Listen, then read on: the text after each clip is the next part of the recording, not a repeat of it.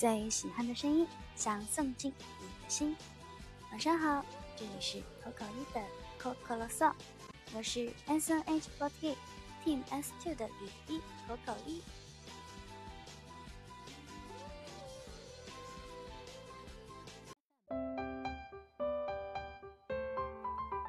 昨天参加了四周年的特殊公演，今年好像已经有好多个四周年的特殊公演了，也不知道还要再等多久才能等到我的那个四周年呢？